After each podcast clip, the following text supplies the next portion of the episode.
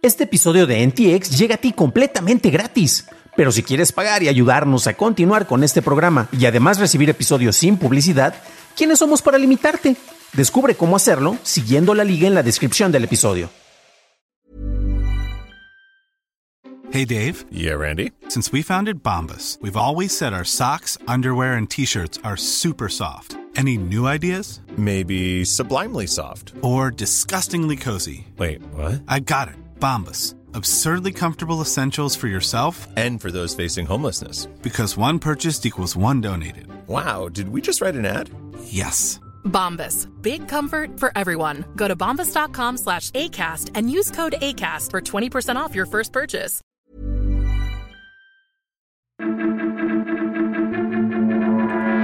Se forma un consorcio internacional de fabricantes de chips.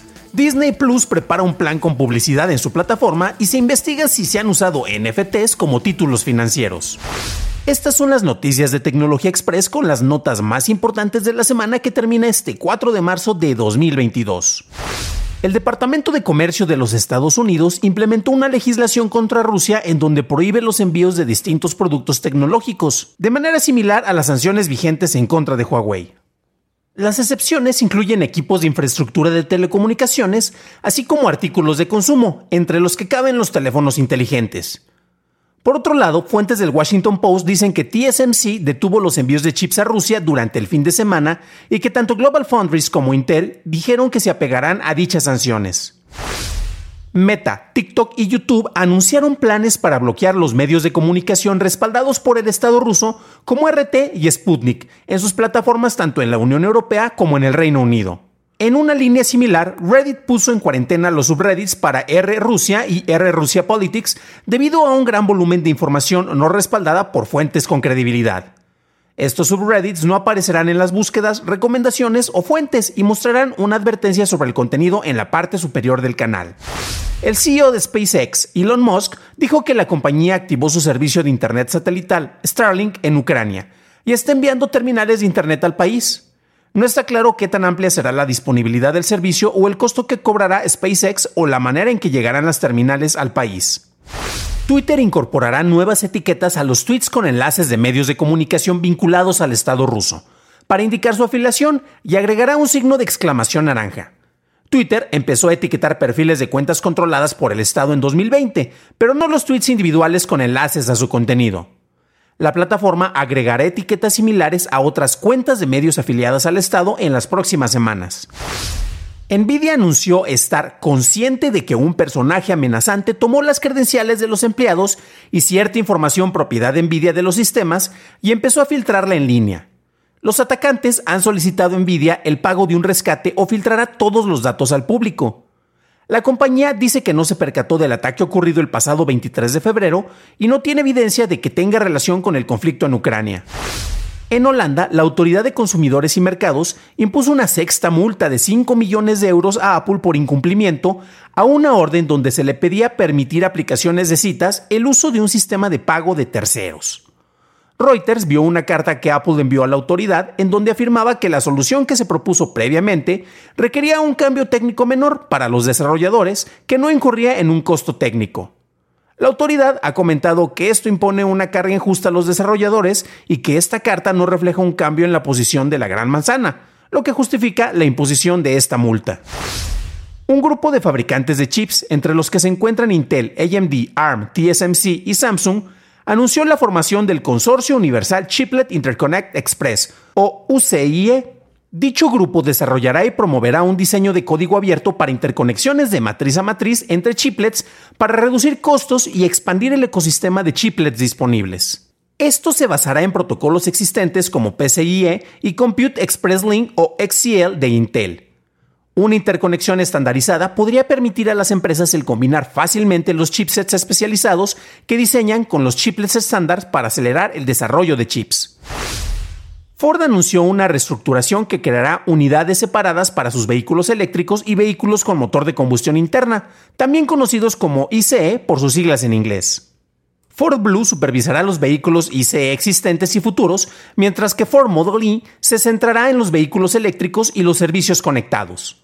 Ford también revisa su guía para vehículos eléctricos y ahora espera que esta rama represente el 50% de las ventas globales de la compañía para el 2030. Sony y Honda firmaron un memorando de entendimiento para formar una empresa conjunta para el diseño y venta de vehículos eléctricos, con los primeros modelos planeados para el 2025.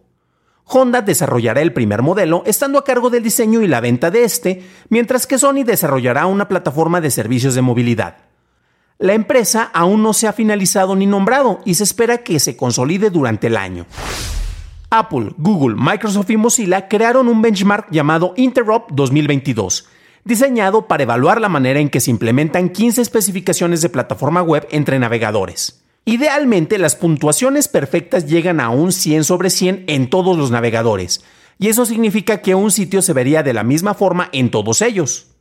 Actualmente las compilaciones estables de Firefox van a la cabeza con una calificación de 69, seguida por Chrome con un 61 y Safari queda en el último lugar con 50.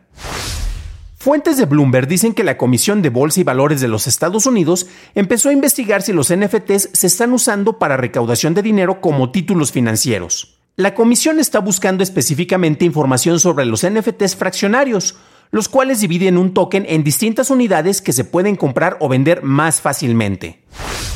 Fuentes del Wall Street Journal dicen que Amazon ratificó ante la Comisión Federal de Comercio que proporcionó toda la información solicitada como parte de su investigación antimonopolio sobre la propuesta de compra de MGM por parte de Amazon por 6.500 millones de dólares.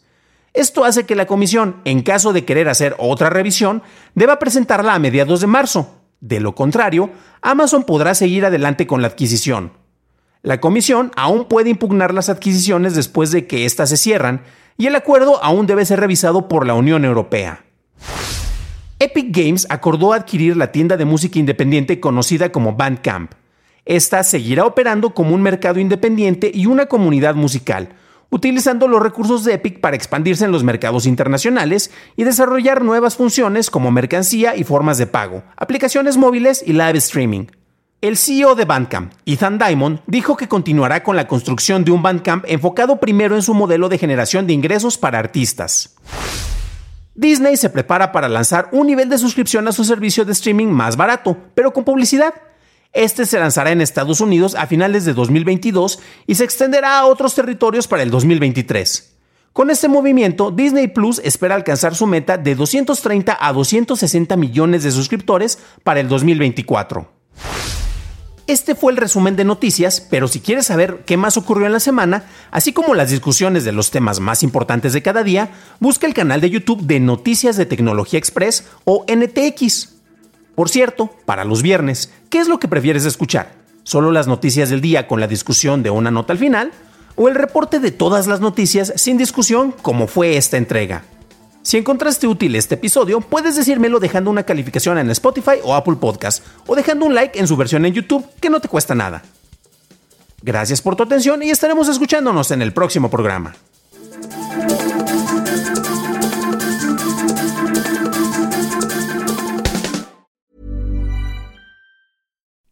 You like to look five years younger? In a clinical study, people that had volume added with Juvederm Voluma XC in the cheeks perceived themselves as looking five years younger at six months after treatment. Look younger, feel like you. Add volume for lift and contour in the cheeks with Juvederm Voluma XC. Reverse signs of aging by adding volume to smooth laugh lines with Juvederm Volure XC. For important safety information and to find a licensed specialist, visit juvederm.com. That's J U V E D E R M.com. Not for people with severe allergic reactions, allergies to lidocaine, or the proteins used in Juvederm. Common side effects include injection site redness, swelling, pain, tenderness, firmness, lumps, bumps, bruising, discoloration, or itching. There's a risk of unintentional injection into a blood vessel, which can cause vision abnormalities, blindness, stroke, temporary scabs, or scarring. Talk to a licensed specialist to find out if it's right for you.